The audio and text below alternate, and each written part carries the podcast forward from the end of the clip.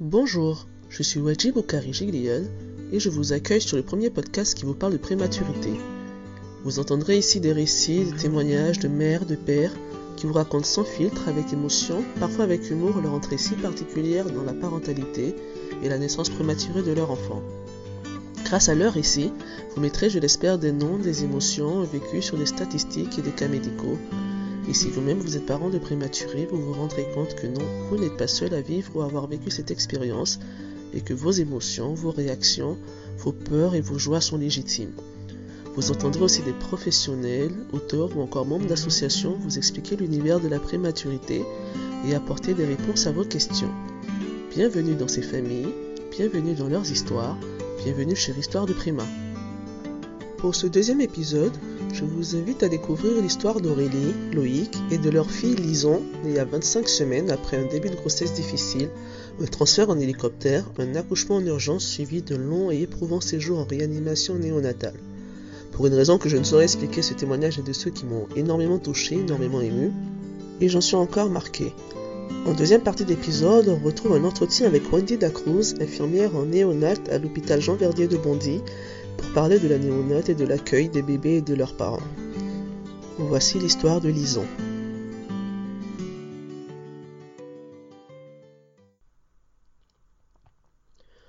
Le 27 juillet 2016. C'est ce jour-là que j'ai appris ma grossesse, un matin dans le Jura, à 650 km de chez moi. C'était le troisième test de grossesse que je faisais, les deux précédents étant négatifs. Mais je le savais, je le sentais, j'en étais persuadé. Celui-ci était positif, et d'un coup d'un seul, ma vie, toute ma vie a changé.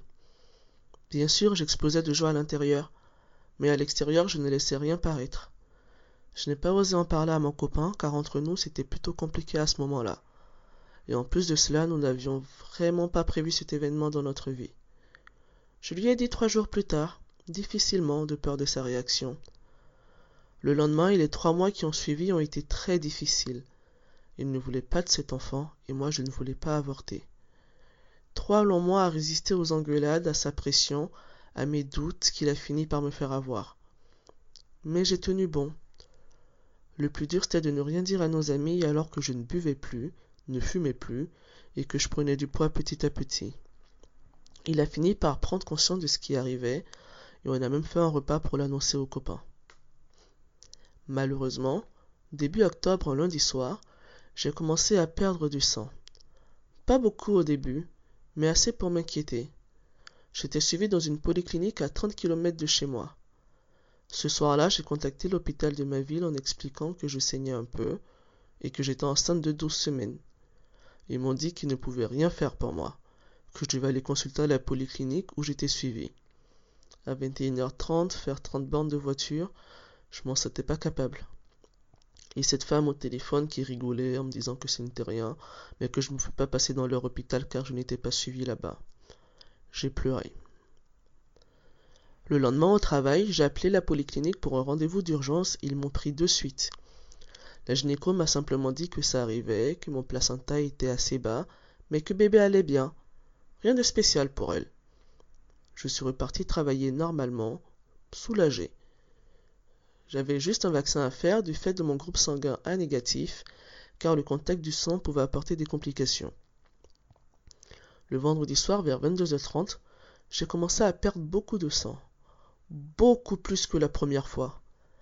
Mon copain m'a donc amené à l'hôpital de ma ville sans qu'on les appelle, de peur qu'ils refusent. Arrivé à l'hôpital, je sentais beaucoup trop de sang couler, à tel point que je ne pouvais plus marcher ni rester debout. Lorsqu'on m'a demandé d'enlever mes habits pour m'examiner, je me suis effondré. Et j'ai dit à mon copain que c'était fini, que j'étais en train de faire une fausse couche. La femme qui se trouvait avec moi dans la chambre ne savait pas me dire s'il s'agissait d'une fausse couche ou autre chose. On devait attendre le gynécologue. C'était long, trop long. On a attendu 20 minutes dans l'angoisse, les pleurs, et mon copain qui m'assurait que tout allait bien aller. J'ai eu le droit à une énième échographie et miracle, bébé était toujours là. Elle allait bien. Il s'agissait encore de mon placenta trop bas. Ils ont voulu me garder en hospitalisation, mais j'ai refusé. J'aurais peut-être dû. Avec des si on refait le monde. J'avais donc comme consigne de rester alité, de me lever uniquement pour aller aux toilettes. J'ai limité mes déplacements au maximum. Je me suis mise en arrêt de travail dès le lundi en espérant que cette situation s'améliorerait vite, très vite. Mes saignements ne se sont arrêtés qu'un mois et demi plus tard. Je n'ai donc jamais repris le boulot.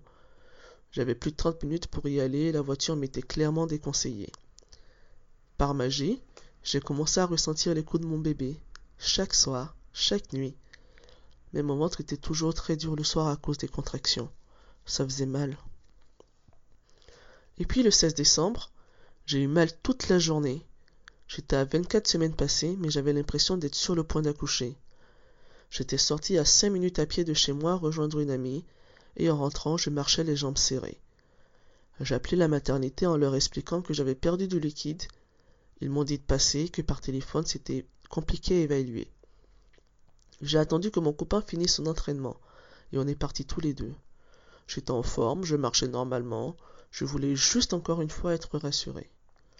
En arrivant, les sages-femmes m'attendaient. Elles m'ont fait une écho, bébé allait bien, elle bougeait bien, j'étais rassuré.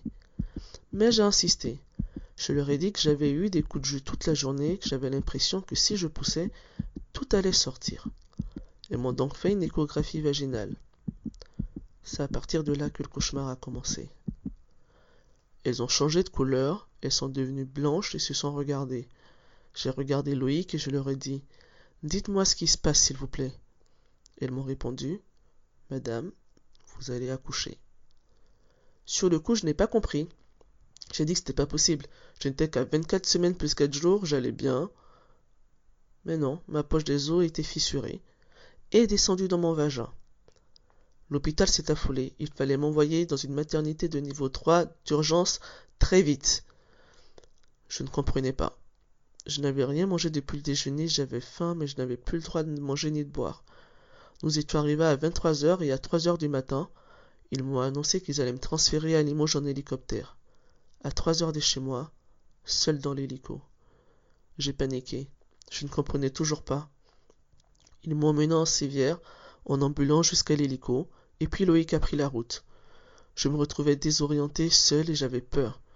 J'avais beaucoup de contractions, beaucoup, beaucoup trop. Arrivé à Limoges, on m'a perfusé avec du tractocyle pour ralentir mes contractions. On m'a tout expliqué, on a attendu Loïc et on nous a demandé si on souhaitait qu'il réanime le bébé quand j'accoucherais. Je ne comprenais toujours rien. Je leur ai répondu oui avec l'envie d'hurler à l'intérieur. On m'expliquait que j'avais le droit à huit ampoules en tout tractocyle.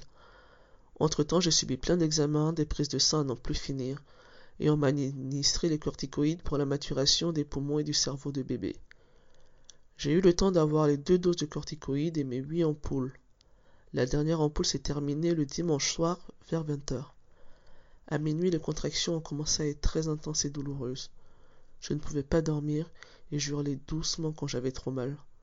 Je ne voulais pas accoucher, je ne voulais pas sonner le personnel médical. Loïc se réveillait, prenait ma main, me demandait si ça allait, je répondais Oui, oui, dors. Mais à cinq heures, je n'en pouvais plus. J'avais trop mal, je n'y arrivais plus. Loïc a sonné pour moi et on m'a directement transféré en salle de naissance. On m'a posé la péridurale sans que j'en prenne conscience. Ensuite, j'ai fait un malaise vagal. J'ai commencé à divaguer, puis d'un coup, ça allait mieux. Je n'avais plus mal, je ne sentais plus rien. J'arrivais enfin à dormir. La Sacha montrait de temps en temps voir si ça allait, voir comment étaient mes contractions. Puis à dix heures, elle est entrée et m'a dit qu'elle allait percer ma poche des os. J'ai réalisé que si elle le faisait, j'allais accoucher. Je lui ai demandé une minute. J'ai réalisé que je n'avais vu ça que dans Baby Boom, que je n'avais jamais assisté à un cours de préparation à l'accouchement, et surtout j'avais peur. Je me suis vite reprise et je lui ai dit d'y aller. Très vite, elle en est venue à me dire de pousser et à m'expliquer comment faire. Deux, trois poussées, c'était déjà fini.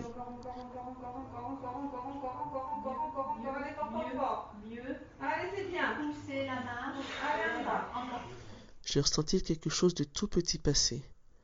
Lorsque j'ai ouvert mes yeux, mon bébé n'était plus là. Je ne l'ai pas vu, pas entendu. J'étais effondré, enragé. Je leur ai hurlé Rendez-moi mon bébé. J'avais l'impression qu'on m'avait arraché mon enfant, qu'on était venu me le prendre au fond de mon ventre. Cinq mois et demi, je ne la sentais que depuis quelques semaines et c'était déjà fini. Je ne savais pas comment il allait, comment il était, ce qu'il faisait, rien. On continuait à m'appuyer sur le ventre pour que tout sorte, on me laissait là, désemparée, agonisante de cet accouchement. J'ai vu ma Lison trois heures plus tard. Elle faisait 650 grammes, 30 cm, et elle est née à 25 semaines tout pile. Un cauchemar. Comment c'était possible? Qu'est-ce que j'avais fait de mal? Tout, tout était de ma faute. C'était moi la coupable, l'incapable, incapable de porter mon bébé, incapable de la protéger, celle qui fait du mal à tout le monde, à son enfant, à son conjoint, mais aussi à toute la famille et aux amis qui s'inquiètent. Elle était si petite, si maigre, et sa peau encore transparente, des poils partout, des capteurs sur tout son corps une couche immense pour elle. C'était impossible, non impossible. Elle n'allait pas survivre, je n'y croyais pas, je ne comprenais pas. Et il a fini par pleurer. Quatre ans et demi de relation, un homme qui sourit chaque jour, rien ne l'atteint, et là il pleure, dans sa chambre, devant sa couveuse. Je regarde mon bébé, je regarde mon homme qui pleure, et là je me sens plus que jamais coupable de tout. J'ai mal, si mal partout. On rencontre le docteur plusieurs fois, on nous explique tout à plusieurs reprises, car c'est dur de tout comprendre de suite. Voilà, c'est heure par heure, minute par minute, seconde par seconde. Et la boîte reliée à des tas de machines, elle peut tout de même partir. C'est un très long combat sans certitude qu'il faudra mener. Elle a des soins toutes les trois heures, alors toutes les trois heures nous sommes là-bas. On la regarde, on regarde tout, sa respiration, son taux d'oxygène, sa saturation. Je prends sa température, je change sa couche, beaucoup trop grande, et je repars avec la peur, cette peur horrible de perdre mon bébé avant la prochaine surveillance. Ces moments où je pète les plombs, je réalise où ça ne, ça ne va plus du tout. Je remets tout en question mon couple et même ma vie. Non, je m'en sortirai pas. Un mois et demi de réanimation, une opération au cœur à 16 jours de vie et trois extubations plus tard, mon bébé est passé en néonate. Un soulagement, une grande étape après le succès de l'opération, son premier kilo, son premier mois de vie, mais quel mois Le pire de toute ma vie, réellement beaucoup trop dur à vivre. Lison a fait un mois de néonate à Limoges, puis a été transférée à New York près de chez nous. Le véritable changement, c'est que j'ai enfin pu dormir à, ses côtés. Plus de deux mois après avoir accouché, je dormais enfin avec elle, dans la même chambre. J'étais avec mon bébé. Et que d'amélioration Elle était réellement très forte, souriante, courageuse et magnifique. J'ai tiré mon lait les trois premiers mois, mais avec tout ce qu'on a traversé, je n'ai jamais eu beaucoup de lait. Pourtant j'ai tout fait, les réunions avec les spécialistes de l'allaitement, les tisanes, les gélules et même les médicaments. C'était trop difficile. Quand elle arriva enfin à téter, j'ai eu peur du retour à la maison où je serais seule. J'avais peur qu'elle ne mange pas assez, qu'elle perde du poids, qu'elle soit hospitalisée à nouveau. J'ai abandonné après trois mois. Cela m'a coûté une grosse dépression. Le retour à la maison a été dur le premier mois. Elle pleurait énormément.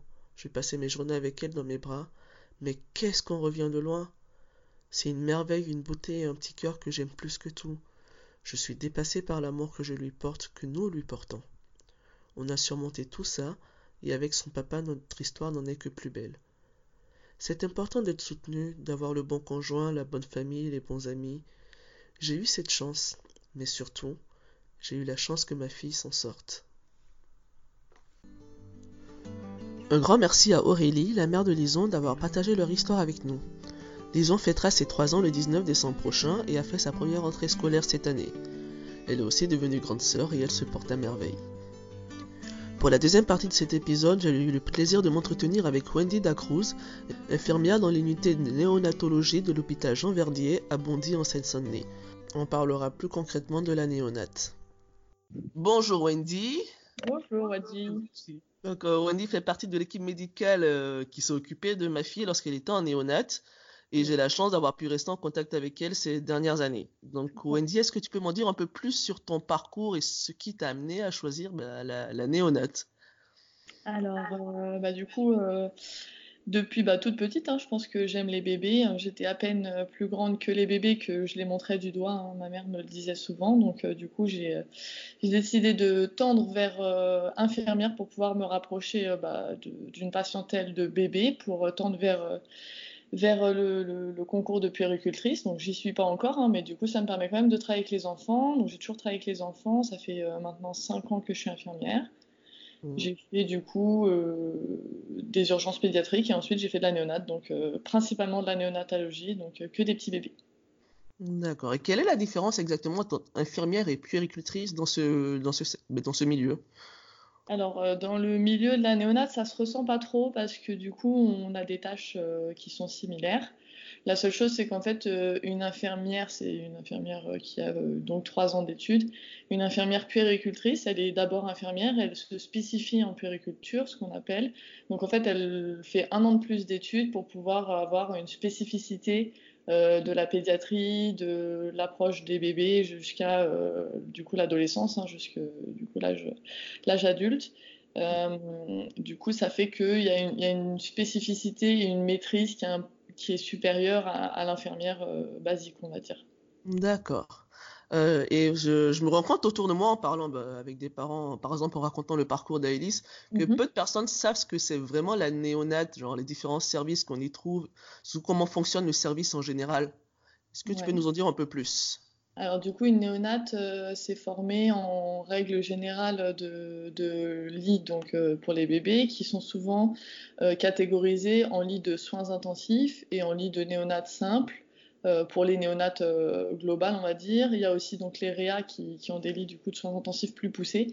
En fait, ça, cons- ça consiste à des lits euh, de, lits- de, de soins euh, poussés pour les bébés où on va vraiment avoir des aides ventilatoires, etc. pour tous les enfants et des lits de néonates simples, donc pour les petits prémas, on va dire, euh, qui ont besoin de simples aides de nourrissage, donc des petites sondes et puis des petites aides de biberon, de régulation de température, voilà, des, des fins de parcours, on va dire. D'accord. Euh, je me souviens quand je suis arrivé la première fois, euh, quand Elise y était, j'étais totalement paniqué et perdu dans, le service avec toutes les machines, les box et tout. Je suppose que la plupart des parents qui arrivent sont à peu près dans le même état. Comment ça se passe pour leur accueil? Alors du coup, euh, l'accueil des parents, c'est un peu un- un moment particulier parce que nous, on est dans l'urgence quand même de prendre en charge le bébé. Et en même temps, ça reste une naissance et une naissance qui est souvent très très imprévue.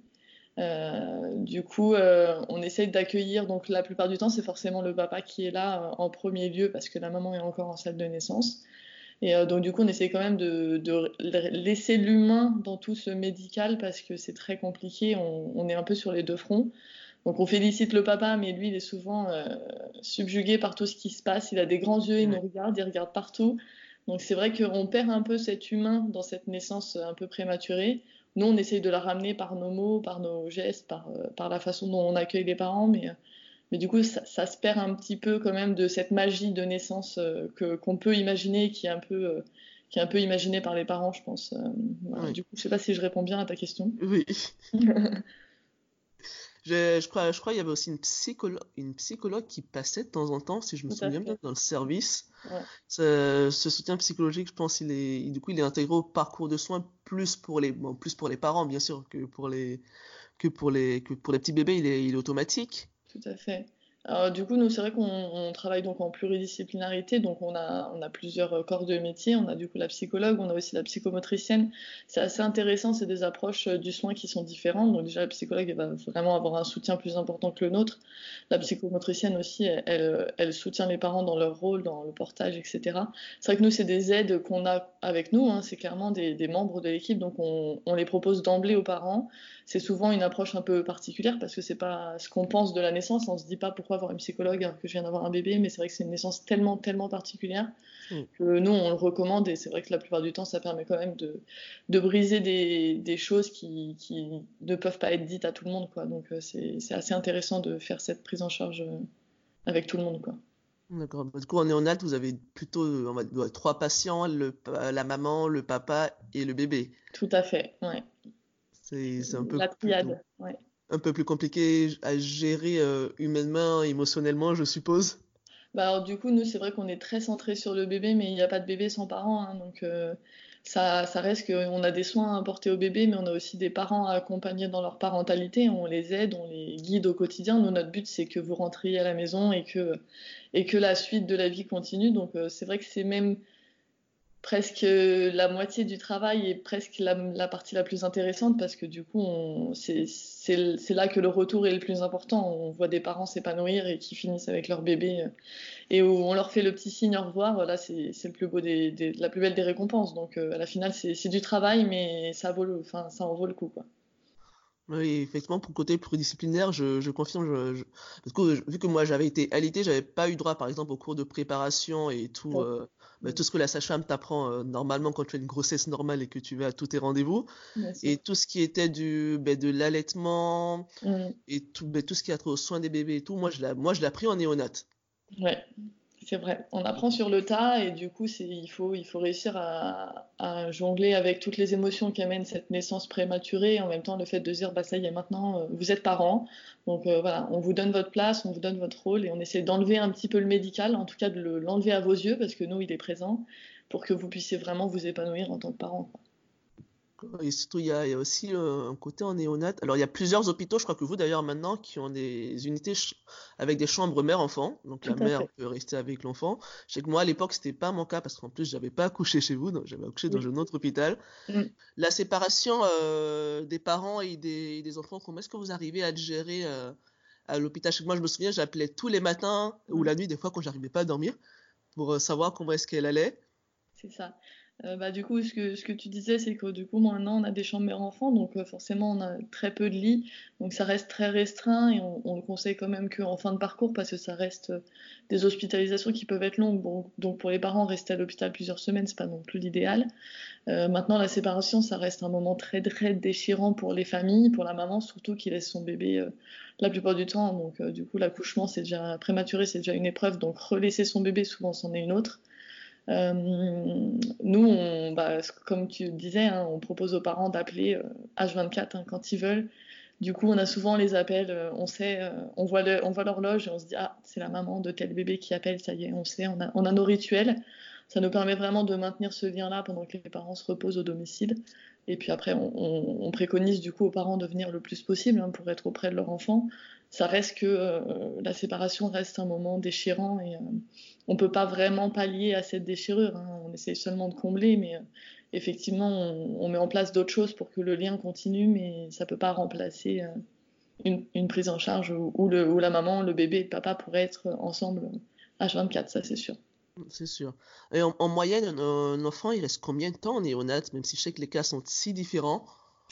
Alors en moyenne, ça, va à peu près de, de 3 4 semaines à un petit peu plus, je pense. Notre moyenne, ça doit être à peu près ça. J'avoue que j'ai pas non plus les chiffres en tête. Mais c'est à peu près 3-4 semaines parce qu'il y a, y a, pas mal de prématurés, on va dire, moyens. On n'a pas de très grands prématurés chez nous. Donc du coup, ça limite quand même euh, la durée d'hospitalisation. Euh, mais voilà, ça va quand même à peu près de, de 3 à 4 semaines, donc un petit mois chez nous à peu près, ouais. Et quelles sont les conditions pour, ben, euh, autoriser le retour à la maison? Alors du coup, on a deux, deux critères, nous, hein, auxquels on tient et que tous les parents connaissent dès le début. Euh, c'est les critères qu'ils connaissent. C'est 2 kilos, donc que l'enfant fasse 2 kilos.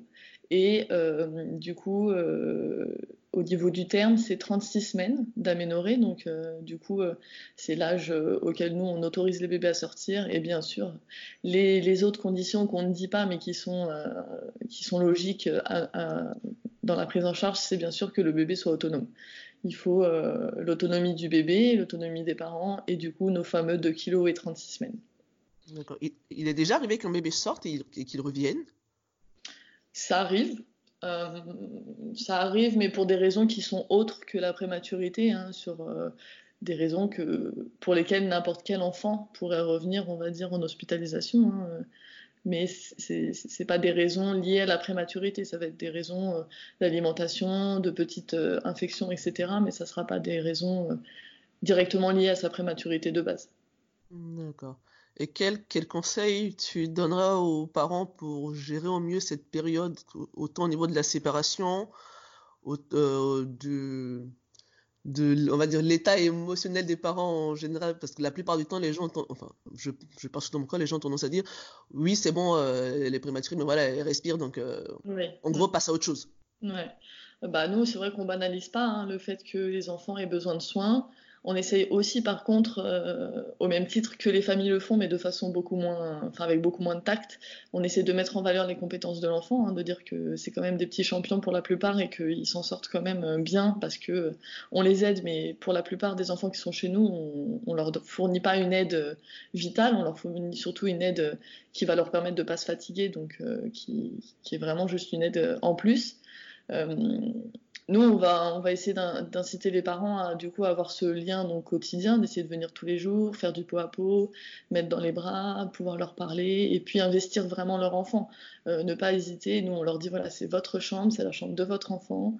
Euh, vous pouvez mettre les vêtements que vous voulez dans les tiroirs. Ça, ça, commence vraiment à faire un petit cocon pour lequel les parents peuvent s'investir et souvent ça les, ça les soulage un petit peu de se dire bon bah voilà c'est un bébé, je vais pouvoir aussi l'investir comme un bébé euh, à terme et du coup ça, libère un peu cette pression de c'est l'hôpital, mais c'est un peu la chambre de leur enfant aussi. Donc euh, c'est un peu jongler entre les deux, l'hôpital et, le très humain euh, dans les sentiments, etc. Quoi. Et c'est quoi le plus dur dans ce travail?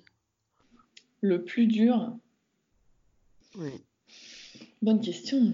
Euh, je pense que le plus dur, ça reste la détresse, la détresse des parents parce que nous, on a une vision assez médicalisée de tout ça, mais, euh, mais quand on y réfléchit et quand ça nous touche personnellement, on se dit qu'effectivement, c'est une période qui est extrêmement dure à vivre.